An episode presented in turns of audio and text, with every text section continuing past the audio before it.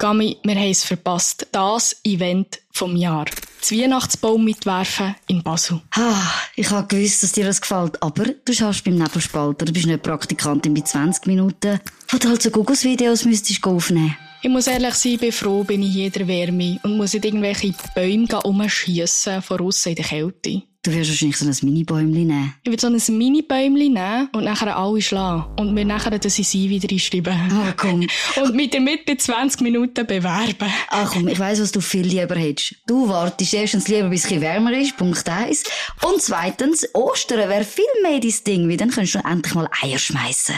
Gut, aber bevor das jetzt hier noch irgendwelches anderes Zeug anfangen umschiessen, fangen wir doch an mit den wichtigen Themen. Pointiert, politisch und persönlich. Nebelspalterinnen. Der Podcast mit der Maria Helcano und der Camilote. Nebelspalterinnen wird präsentiert von Andrea Fair. Die feinen Eisensticks zur Verringerung von Müdigkeit. Erhältlich in den Apotheken, Drogerien oder online unter andreafair.ch. Da sind wir wieder mit neuen Themen, Gesprächsstoff und viel Vorfreude für das kommende Jahr. Und es geht direkt los. Wir reden heute über die Liste von Personen, die im Zusammenhang mit dem Zivilprozess von Jeffrey Epstein ist veröffentlicht wurden. Und im Januar ist der Andrang auf ein Fitness-Abo, wo so gross wie sonst in keinem Monat. Doch Seit Neuem ist auch in der Schweiz von einer magischen Abnehmspritze uh. gedreht. Uh. Was hat es mit dieser Art von Medikament auf sich und wo liegen die Gefahren? Über das werden wir reden. Mein Name ist Maria Rachel Gano und mit mir am Mikrofon ist Gamilotte. Maria, ich habe im Fall gerade für dich schon mal den ersten Skandal, die erste Skandalgeschichte, weil was wäre Nebelspalterin im Neujahr ohne so eine gute Geschichte? Und zwar, es geht um den Missbrauchsskandal rund um den US-Multimillionär Jeffrey Epstein. Der hat, oder sagen wir so, im Rahmen von einem Gerichtsverfahren sind jetzt 200, fast 200 zuvor genannte Personen, denen ihre Namen sind veröffentlicht worden. Für die, die sich vielleicht nicht mehr so genau mögen erinnern, der Jeffrey Epstein, der ist im Verdacht gestanden, einen Ring zur sexuellen Ausbeutung von Minderjährigen betrieben zu haben. Geholfen hat ihm dabei seine Partnerin Ghislaine Maxwell. Die ersten Verdachtsfälle, schon, schon längere Geschichte, hat es bereits 1996 gegeben. Effektiv angeklagt worden ist der Epstein dann im Jahr 2019. Doch vor dieser Verhandlung hat der Epstein Suizid begangen. Jetzt sind eben Namen öffentlich geworden. Und zwar in einem Zivilstreit, wo die eine US-Geschädigte mit der Partnerin vom Epstein führt. Und ja, aus diesen Gerichtsdokumenten hat es doch ein paar prominente Namen gegeben. Und zwar der Bill Clinton, der Prince Andrew, der Stephen Hawking oder auch der Donald Trump. Jetzt, bevor wir Bevor du mich da mit grossen Augen anschaust. Ich schaue dich schon mit grossen genau. jetzt an, mit grossen Augen. Die Namen sind genannt worden. Das heisst aber nur, dass die Namen, oder man weiss jetzt, sie sind in dem Zivilprozess gefallen. Es heißt also noch nicht, was, das, was die genau gemacht haben, sondern irgendwie sind die Namen in dem Prozess gefallen. Was man aber weiß, ist, dass diverse Persönlichkeiten wie der Bill Clinton, der Prince Andrew, Stephen Hawking all auf der berühmten Insel sind vom Jeffrey Epstein. Ja, und zuerst mal vielleicht einfach zum Lachen, die Insel, also zum Lachen ist eigentlich übel, die Insel hat auch den Namen Orgy Island getragen. Und der Privatjet, der gebraucht worden ist, um die Leute auf die Inseln zu fliegen, hat man auch den Lolita Express genannt. Oh wow, okay. Hast du, hast du eigentlich Netflix-Serie gesehen? Ich habe die Netflix-Serie dazu gesehen und es ist natürlich ganz krass, oder? Die, die Anschuldigungen sind ja wirklich heftig, dass ähm, da wirklich eben ein professionell, systematisch da junge Frauen und auch Minderjährige sozusagen Jeffrey Epstein zugeführt worden sind für sexuelle Handlungen. Auch auf der Insel vor allem ist das vorgekommen. Und irgendetwas Mysteriöses ist bis heute an dem dran, weil ja auch der, durch den Suizid der Fall wie nie gelöst wird, oder? Und auch was den Suizid anbelangt, jetzt stellen sich ja auch Fragen, ob das tatsächlich ein Suizid war oder ob man einfach alles macht, das ist jetzt ein bisschen verschwörungsmässig, alles macht, damit der Skandal nicht weiter öffentlich wird, dass man eben da auch andere Mächtige kann schützen. Aber es sind schon heftige Namen. Also, ich habe vorher grosse Augen gemacht beim Namen Stephen Hawking. Genau. Was, was, was hat er auf dieser Insel gemacht? Ja, er war mehrfach auf dieser Insel. Gewesen. Ähm, unter anderem sei auch auf einer Nachbarinsel ein, ein wissenschaftlicher Kongress gewesen. und er hat offensichtlich den Jeffrey Epstein kennt. Aber es ist schon komisch, wenn man natürlich einen der grössten Wissenschaftler von wo, wo Zeit hat, auf einer Insel mit dem Privatjet äh, Lolita Express und Orgy Island. Dann beim Bill Clinton. Dort ist auch so ein bisschen etwas, wo ich sage, dort mehr, ist mehr etwas dran. Oder dort hat eine Zeugin gesagt, die befragt worden ist, ja, er sei auf dieser Insel und er möge sie vor allem jung. Und darauf hat man sich auf, auf die Mädchen, die Frauen bezogen. Aber eben, es hat keine Anklage gegeben, aber es sind natürlich Aussagen, die jetzt äh, aufgenommen worden sind, jetzt öffentlich geworden sind. Wenn ich, wenn ich das so höre, ist einfach die erste Frage, die sich mir stellt, wer hat alles davon gewusst? Und vor allem, mhm. wenn jetzt die Liste bekannt wird von diesen Namen, wo viele sehr, sehr bekannte Leute drunter sind, denkt man, hat man weggeschaut oder hat man es wirklich nicht gewusst? Und wer hat davon gewusst und was wird das jetzt noch für Konsequenzen haben? Also die Tatsache ist wirklich, es hat schon relativ früh erste Verdachtsfälle gegeben. Also schon 1996 haben sich erste junge Frauen geäussert dazu. Es hat einmal in den Anfangs Nullerjahren gegen den Epstein einen Prozess gegeben. Das hat aber plus minus zu einem Justizskandal geführt. Es hat eine außergerichtliche Einigung gegeben. Und obwohl zum Beispiel juristisch gesehen wäre eine Vergewaltigung auf dem Tisch gelegen, ist es nachher mehr sexuelle Übergriff gewesen, die dann behandelt worden sind. Der Epstein hat 13 Monate bekommen, zu sehr grosszügigen Bedingungen. Der erste große Prozess, und das ist auch das, was mit MeToo, mit dieser Bewegung zusammenhängt, wäre eben 2019 gewesen, hat das angefangen, ist aber nie zu dem Prozess gekommen, wegen dem Suizid. Also, lange Zeit, ein MeToo-Skandal in der, in der Zwischenzeit, der sich entwickelt hat, aber ja, Jahre später weiß man eigentlich nicht viel mehr als, als, als vorher. Und jetzt, äh, wenn wir ein bisschen probieren, das machen wir immer wieder, so ein bisschen den Big Picture mhm. anzuschauen, was hat das jetzt für eine Bedeutung für die Leute, die vielleicht auch auf dieser Liste drauf sind? Ja, bis jetzt eigentlich nicht viel, außer dass die Medien natürlich darüber berichtet haben. Aber es reiht sich natürlich wieder in die, in die MeToo-Skandal ein, wo auch die Medien große Rolle gespielt haben. Also das Einzige, was man sicher mal kann sagen, wenn man in die Vergangenheit schaut, hat man immer das Gefühl gehabt, dass gerade so Skandal von Leuten, die viel Macht haben oder viel Geld besitzen, dass die es immer geschafft haben, die Skandal irgendwie unter dem Deckel zu behalten.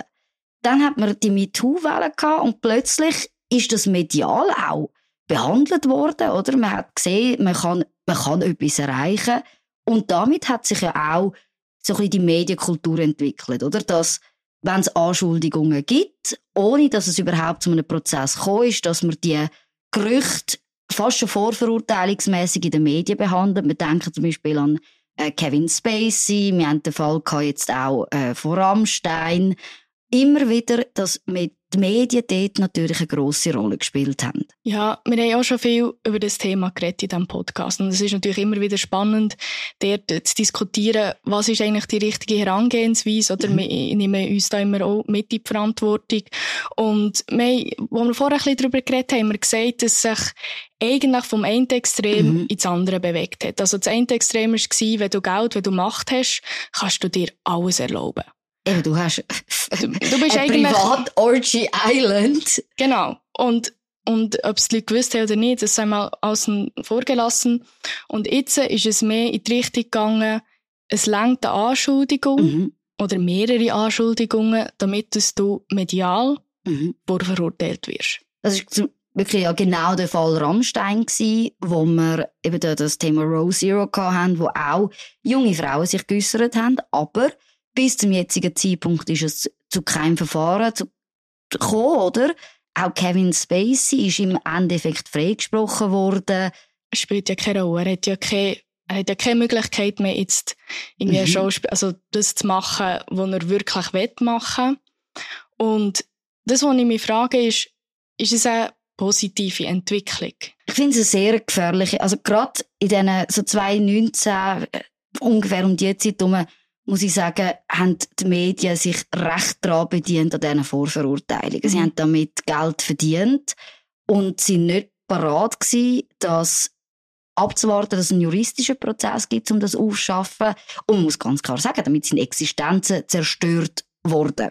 Was ich aber würde sagen, was dazugekommen ist, jetzt in den, in den letzten, letzten Jahren vielleicht, ist, dass man gesehen hat, dass viele Leute auch freigesprochen worden sind und die Frage, ob ist eine Rehabilitation überhaupt möglich von diesen Leuten, wenn sie freigesprochen werden? Das ist für mich momentan die grosse Frage. Ja, das wird sicher noch ein bisschen zeigen. Und ich bin immer, mein erster Impuls ist immer, wenn ich, wenn ich so eine Geschichte höre, mhm. ist natürlich das Empathische in mir, wo mit dem Opfer mhm. sympathisiert. Und wo man klar aus erste Mal, wenn man das einfach hört, ohne zu wissen, was passiert ist, sagt, hey, das ist falsch, was hier vor sich geht. Mhm.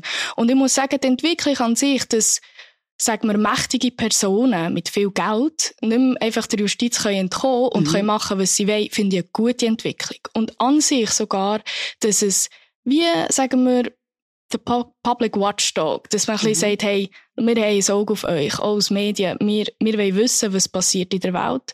Und dass das vielleicht sogar wie eine kleine präventive Wirkung hat. Also man hört immer wieder den Satz, oh, ich weiß gar nicht, ob ich das noch darf sagen, ob ich das noch mhm. darf machen. Und ich finde immer, wenn du dir die Frage musst stellen, soll ich das sagen? Sagst du es wahrscheinlich gescheiter nicht. Und, ja.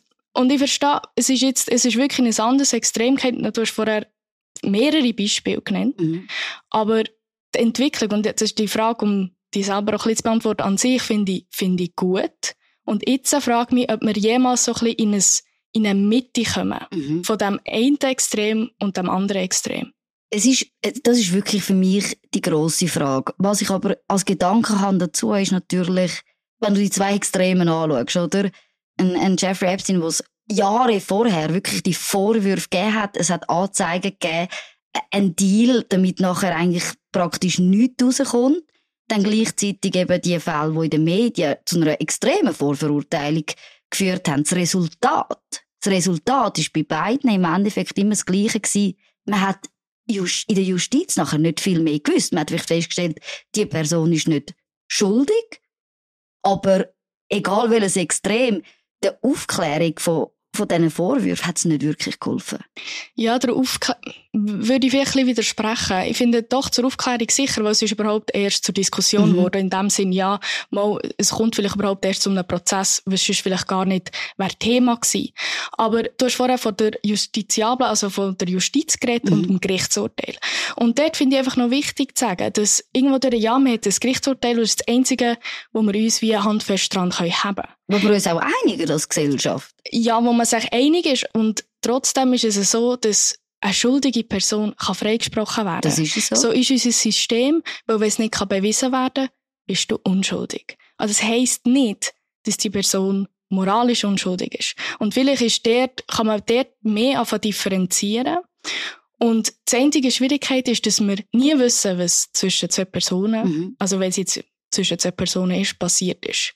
Und wenn wir moralisch urteilen, dann tun wir mit den Fakten arbeiten, die uns zugetragen werden und das wird durch die Medien zugetragen. Und darum sehe ich die Verantwortung diesbezüglich, dass wir Medien auch nicht davon dürfen scheuen, mit dem angeblichen Täter zu reden. Also mhm. es kann nicht sein, dass man nur verurteilt wird und niedergeschrien wird, weil man jemandem die Möglichkeit gibt, auch seine Seite dazu zu sagen. Das ist ja genau der Fall, bei dem wir jetzt noch nicht geredet, beim Luke Modric, bei dem deutschen Comedian, was ja auch Anschuldigungen gegeben hat. Und, also ich mag mich erinnern, ich habe gemeint, er hätte in Zürich auftreten. Dort hat man versucht, ihn, ihn zu canceln. Oder man hat gesagt, es kann ja nicht sein, dass jemand, wo so Anschuldigungen gegenübersteht, dass der überhaupt eine Bühne bekommt. Und das ist genau das, oder?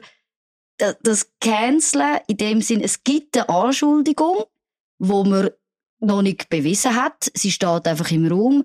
Und schon geht man in die Richtung, die Person ist Person non grata. Man muss sie öffentlich gar nicht mehr zu Wort kommen lassen, sei es jetzt als, als Künstler in seiner Kunstform oder überhaupt in dieser Person eine, eine Redeplattform geben, um seinen Standpunkt verurteilen, also zu, zu verteidigen. Mhm, mh.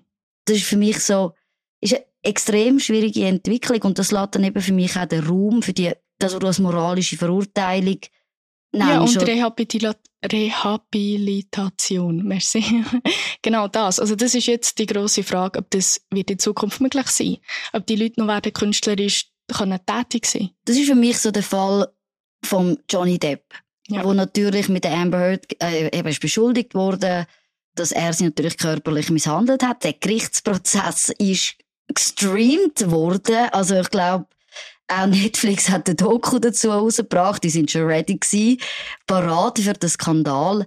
Und dort, er ist nachher, er ist freigesprochen worden. Er ist immer noch ein erfolgreicher Schauspieler. Dort habe ich das Gefühl, das ist ein Fall, der zeigt, dass der Wind auch kehren kann. In mhm. dem Sinn, oder? Dass man kann sagen, hey, man kann auch vor Gericht, kann man, wenn man nachher nicht verurteilt wird, kann man auch in der Öffentlichkeit wieder dadurch rehabilitiert werden. Aber ich glaube, das sind ganz wenige Fälle, weil ein Johnny Depp, ja, es ist nicht das gleiche wie ein Jeffrey Epstein, oder?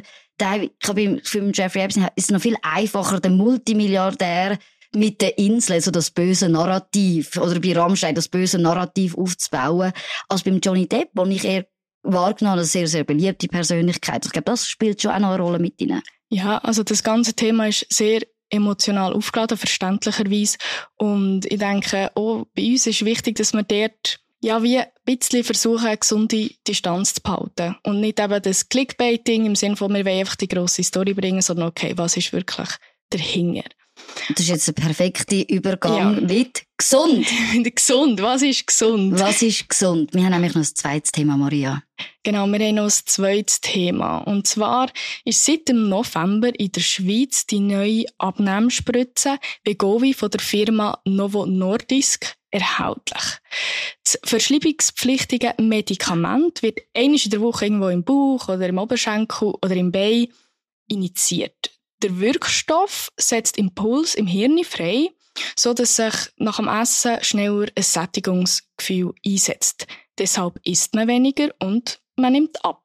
Aber wichtig zum sagen, ursprünglich ist der mhm. Wirkstoff für Diabetespatienten entwickelt worden. Es tönt. Es tönt ein bisschen zu gut, um wahr zu sein. Hey, ganz ehrlich, weißt so, Fettliebigkeit ist wie so ein das Gesundheit, eines von diesen Gesundheitsproblemen unserer Gesellschaft. Es ja. wird offensichtlich nicht besser, sondern immer mehr Leute sind übergewichtig. Und dann plötzlich da eine Spritze einmal in der Woche, Tag, Tag, und es funktioniert. Aber ich habe wie das Gefühl, ohne die Spritze ist es vorbei. Ja, also laut einer britischen Studie, wo insgesamt fast 2000 Personen teilgenommen haben, haben Probanden rund 15 Prozent von ihrem eigenen Körpergewicht mhm. verloren. Das ist wirklich äh, relativ viel. Und die Vergleichsgruppe mit einem Placebo ähm, hat nur 2 Prozent von ihrem eigenen Körpergewicht verloren. Und das Problem ist, wenn das Präparat, also das Problem einfach, der Haken ist, wenn das Präparat abgesetzt wird, mhm. haben die Leute das Gewicht, das sie abgenommen haben, auch sofort wieder zugenommen. Also das heisst, du musst das Medikament wahrscheinlich dein ganze Leben mhm. lang einnehmen. Ja, du musst das ganze Leben lang einnehmen. Gleichzeitig ist schon die Frage, die sich natürlich irgendwie stellt, ist es nicht günstiger, den Leuten das Medikament zu geben, als die allgemeinen Kosten für die Gesundheit äh, von der Fettliebigkeit, oder? Weißt, wenn du es gegenüber aufwiegst und sagst, hey, nein, mit dieser Spritze, ja, sie kostet etwas, aber wenn man den Leuten ein Leben lang verschreiben, ist es immer noch günstiger, als wenn sie fett sind. Ja, gut, ich glaube, das ist wie schwierig vorauszusagen. Aber das, du, also, du sagst es richtig. Es ist wirklich, äh, Fettliebigkeit ist eines der grössten gesundheitlichen Probleme. Und ich hoffe, wir machen jetzt nicht einen grossen Sprung, aber es ist ja mit der Body Positivity mhm. und man hat so das Gefühl, das steht sich so ein bisschen wie gegenüber. Mhm. Also wenn man sagt, dass es ein gesundheitliches Problem ist, bist du schon gegen Body Positivity. Mhm. Also das ist so wie, und es geht irgendwie nicht einher. Und irgendwie, weil wir mega gesund leben, ich habe manchmal schon das Gefühl, es gibt so einen Gesundheitswahn, dass man möglichst eben den perfekten Schlaf und für alles hat es eine App und du kannst alles mhm. messen und dein Herz und bla bla bla. Und gleichzeitig hat man so, nein, du bist perfekt so, wie du bist. Es ist von etwas, was mich so nervt. Ohne Witz. Was, jetzt musst du sagen, was sie nervt. Also gut, die Leute, die alles tracken, sowieso auch. Aber das, die Bewegung Body Positivity, wo man wo am Anfang ja gut tönt, dass du sagst, hey, jeder Körper ist unterschiedlich, es sehen nicht alle aus wie, Topmodels. Wie Topmodels, aber es hat für mich eine Entwicklung, ja, also, es hat eine Entwicklung gegeben, dass man wirklich sagt, also dass Leute, die fettliebig sind, sich darstellen, als wäre das gesund. gesund. Und es ist einfacher, wenn man natürlich selber mit Übergewicht kämpft, sich einzureden, nein, nein, äh, jeder Körper ist anders, das ist gesund so, als sich der Realität stellen und sagen, hey, nein, das, was ich kann, das, das Übergewicht, das ist eine Gefahr für meine Gesundheit, oder? Es jetzt rein schon nur, was zum Beispiel das Herz anbelangt, dass man sich das eingesteht und das ist etwas, also ganz ehrlich, ich finde, ich finde es widerlich, wenn man so tut. Wenn man so tut, als wäre das in Ordnung, einfach um sich nicht eingestehen, dass etwas nicht gesund ist, habe ich wirklich Mühe. Also ich glaube nicht, dass sich die Leute nicht eingestehen, dass es nicht gesund ist. Das glaube ich nicht. Und ich glaube, die Leute, die mit dem zu kämpfen haben, und das ist, glaube ich, etwas vom Wichtigsten, was man da muss sagen, ist, dass Übergewicht immer multifaktoriell bedingt ist. Das heisst, nicht nur dein Essverhalten bedingt dein Gewicht, sondern deine Psyche, deine ganzen Umstände, mhm. ähm, auch Dispositionen gesundheitlich, also heisst, sprich Gen, tut veranlagen, wie schnell du zunimmst, wie schnell du abnimmst. Und das sind alles Faktoren, die man nicht beeinflussen kann. Und das einzige Problematische, was ich sehe, wenn wir von Vorurteilen reden, ist, dass man dicken Leuten immer vorsagt, so, du bist willensschwach. Mhm. Du kannst die einfach nicht zusammennehmen. Du musst immer zu viel essen. Und das finde ich schwierig, weil es ist wirklich medizinisch jetzt so bewiesen, dass das nicht nur das Essverhalten ist, das dein Gewicht beeinflusst. Gibt dir recht, dass es sicher also, nicht also es nützt nicht. Weißt du, was ich meine? Ja. Wenn man diesen Leuten noch sagt, okay, du bist dick und du bist scheiße und du bist noch willensschwach.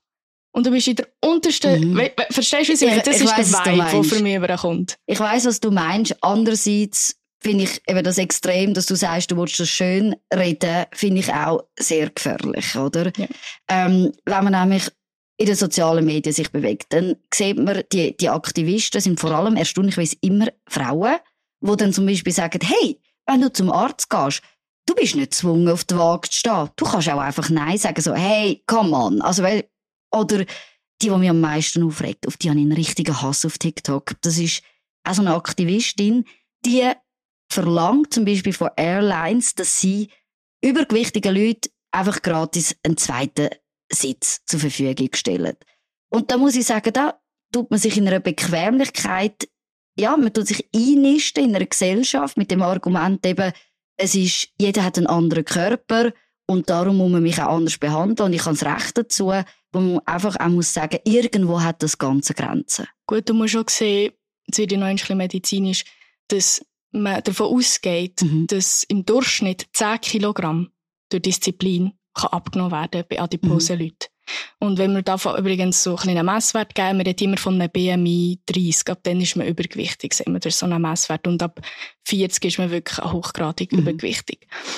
Und das sagt doch schon sehr viel aus. Und in dem Sinn, wenn ich sage, dass das für Leute verwendet wird, die in diesem Teufelskreis gefangen sind, und es ist ein Teufelskreis, mhm. weil, wenn du auf, auf verschiedenen Ebenen, wenn du nämlich fettliebig bist, bist du müder. Du kannst weniger gut schlafen. Du bist am nächsten Tag nicht fit. Du kannst nicht Sport machen. Du wirst dicker. Und nachher, auf der psychischen Ebene, du bist vielleicht sogar depressiv. Es kommt sehr oft mit psychischen Krankheiten, mhm. du das korrelieren.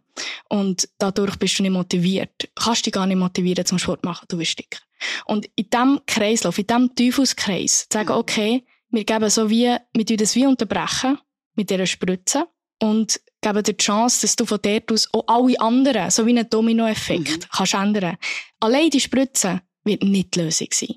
Also, die Leute werden ihren Lifestyle müssen ändern. Mhm. Aber es kann wie, äh, wie soll ich sagen, so eine Anfangshilfe sein. Die Frage ist für mich, oder, ja? Ja, und das, was mir jetzt in den Sinn kommt, Missbrauch. Das ist natürlich, also eben, es wird ja von, also Oprah, hat irgendwie auch gesagt, sie hat mit dem abgenommen, der Robbie Williams und äh, da die Influencerin Kim Kardashian oder all die mhm. Kardashians und die, die das anpreisen und es hat sogar einen Engpass gegeben, weil die das so anpreisen mhm. haben und die Gefahr ist dort wiederum, okay, dass es einfach für Leute, die es nicht brauchen, dass es dort missbraucht wird. Ja, für dort der Missbrauch und natürlich auch dass man Leute, die fettliebig sind, auch darüber hinwegtäuscht, oder? Dass die Spritze das Allheilmittel ist, oder? Wie du mhm. sagst, du musst im Endeffekt nicht nur die Spritze nehmen, sondern erstens müsstest du sie das ganze Leben lang nehmen, sondern auch du musst deine Lebensumstände natürlich ändern. Das, was mir eher Sorgen macht, ist, oder wenn ich es die Überstellung habe. Das eine ist ja das medizinische Produkt. Das andere ist ja, Fettliebigkeit ist ein, ein, ein gesellschaftliches Problem, oder? Für, für es ist ein Businessmodell. Das es, kommt auch noch dazu. Es ist ein Businessmodell. Und dann haben wir den Staat, der natürlich auch sagt, hey, es sind hohe Kosten, die Fettliebigkeit verursacht. Auch der Staat wird ja in dem Thema aktiv. Das ist die andere Seite, wo mir ach, das macht dir, das macht das dir Kopfschmerzen. Das macht Kopfschmerzen. Eben, Stichwort zum Beispiel Zuckersteuer. Ja. Zuerst mal, also sowieso Steuern, nein. Und auch wenn's, auch wenn's, also ich muss ehrlich sagen, das ist nicht immer so, auch wenn es würde helfen, auch wenn wir könnten Geld sparen. Ich bin immer. Bist du bist dort total liberal? Ja, ich bin grundsätzlich ein Feind von Steuern als Lenkungsabgaben, damit du dich anders verhaltest. Finde ich falsch. Du kannst nicht mit einer CO2-Steuer kannst du nicht das Klima retten und du kannst mit einer Zuckersteuer auch nicht Fettliebigkeit äh, eindämmen, weil was man gesehen hat, vor allem in Ländern, die das eingeführt haben, die Zuckersteuer, ist, dass entweder zum Beispiel die Läden selber oder die Hersteller selber in dem Sinn das übernommen haben. Das ist gar auf Kunden abgewälzt worden. Und das andere ist auch, es trifft natürlich, wenn man so Steuern einführt, es trifft immer, und jetzt bin ich sehr, sehr sozial für meine Verhältnisse, die ärmste Bevölkerungsschicht, oder? Also wenn du natürlich, sagen wir mal, 10% mehr für, für ein Cola zahlst. Ja, 10% macht gewissen Leuten mehr weh als anderen, das ist eine Tatsache. Und da muss ich sagen, ich finde es falsch, dass der Staat eben Lebensmittel anders besteuert, um dein Verhalten zu lenken. Finde ich ganz eine schwierige Angelegenheit. Also, noch um ein bisschen mit Zahlen mitzuwerfen. Mhm. Laut Angaben vom Bund sind in der Schweiz fast ein Drittel von der erwachsenen Bevölkerung übergewichtig, 12 Prozent sind adipös, also fettliebig. Das ist trotzdem, also im Vergleich mit anderen Ländern mhm. sind, wir, sind wir nicht schlecht drin, aber es ist trotzdem es ist ein Problem. Und wenn Prävention nicht nützt, dann halt Steuern. Die Steuern nützen auch nicht. Steuern, das müssen wir einfach mal festhalten. Steuern als Lenkungsabgabe. Du jetzt gegen die. Weihnachtsbaum an, ja. Steuern als Lenkungsabgabe sind als Liberale aus meiner Sicht völlig falsch, oder? Müssen wir, müssen wir ganz klar sagen. Jetzt, bei der Zuckersteuer, ja, okay, dann, dann kaufst du vielleicht tatsächlich, wenn es auf den Konsument abgewählt wird, weniger zuckerhaltige Produkte. Aber da sind wir auch wieder beim Lebensstil. Nur weil es überall, weil es, eine Zuckersteuer hat, tust du ja nicht den ganzen Lebensstil ändern, sondern es kann vielleicht einen ganz kleinen Einfluss haben, dass du ein Cola weniger kaufst, wenn es Monatsende knapp ist. Aber das ist eine extrem traurige Entwicklung, wenn wir so weit sind, dass das passiert. Also, wenn du willst, hast du das Recht auf dich zu Tod zu fressen. Das ist die liberale Ansicht, ja, oder? Ja. Aber liberal wäre auch dann zu sagen, Konsequenzen, die Folgekosten aus deiner Fettliebigkeit. Uh, jetzt, be jetzt begibst du dich also auf ja, dünnem Eis. Müsstest du dann auch selber tragen. Das wäre ja die Selbstverantwortung, oder? Wenn mhm. du sagst, hey, look, der Zustand ist zu einem gewissen Maß selber verursacht, oder? Wenn man wirklich jetzt auch medizinische Krankheiten ausschliessen, die zu Fettliebigkeit führen, dass du dann sagst, ja gut, dann musst du auch die Kosten, die Folgekosten selber tragen. Das wäre eigentlich der liberale Ansatz, dass du dann auch so eine Spritze zum Beispiel selber finanzierst und nicht die Allgemeinheit. Und dort kommt wieder das Argument rein, dass es eben nicht nur willensschwach ist und Eigenverantwortung mhm. eine Rolle spielt, sondern auch noch viele andere Faktoren. Viele andere Faktoren, aber ich glaube gerade, es ist im Endeffekt gefährlich, die die Argumentation hineinzugehen, es gibt immer all, all die Gründe, die dich dann selber davon entschuldigen, doch noch Verantwortung für deine Gesundheit zu übernehmen. Das darf nicht der Staat machen, das ist grundsätzlich falsch. Es darf auch nicht ein medizinisches Produkt sein, wo dich im Endeffekt von der Verantwortung nimmt. Und schon gar nicht dann, wenn es die Allgemeinheit zahlen muss. Weil das ist ja das, was dann irgendwann mal, das ist ja die Frage, wird das passieren, ob das Krankenkasse finanziert. Also wir alle mit der Prämie. Ja. Also das wird, also das ist glaube ich sogar schon so, wenn ich mich, wenn ich es richtig gelesen habe, dass sogar die Krankenkassenprämie wegen dem auf ein 100 Millionen kostet das. Ist eine teure Sache. Und wenn wir jetzt schon bei Geld sind, noch das letzte Thema, das ich kurz anreißen und ich habe es vorher schon gesagt, ist natürlich ein riesen Geschäft. Mhm. Oder? Und interessant ist, dass ja die Schweiz äh, mit den grossen Pharmafirmen wie Roche oder Novartis wirklich verpasst hat, in das Business einzusteigen. Nein! Doch, Vor vier Jahren hat eine Tochterfirma von Roche ähm, ein Fettwegpräparat an eine US-Firma, Eli Lilly verkauft. Das ist so die US- wirklich mhm. Pharmafirma, die Riesenkonzern. Und offenbar hat man das Potenzial verkennt oder man hat gefunden, es passt nicht zu unserem Businessmodell. Und In der Schweiz ist doch niemand dick, es passt nicht zu einer Schweizer Marke, nein. Ja, aber dort, also wenn es jetzt wirklich nur ums Geld geht, dort hat die Schweiz ähm, wirklich den Einstieg verpasst. Und es ist aber auch, ich muss sagen, das finde ich auch zu kritisieren.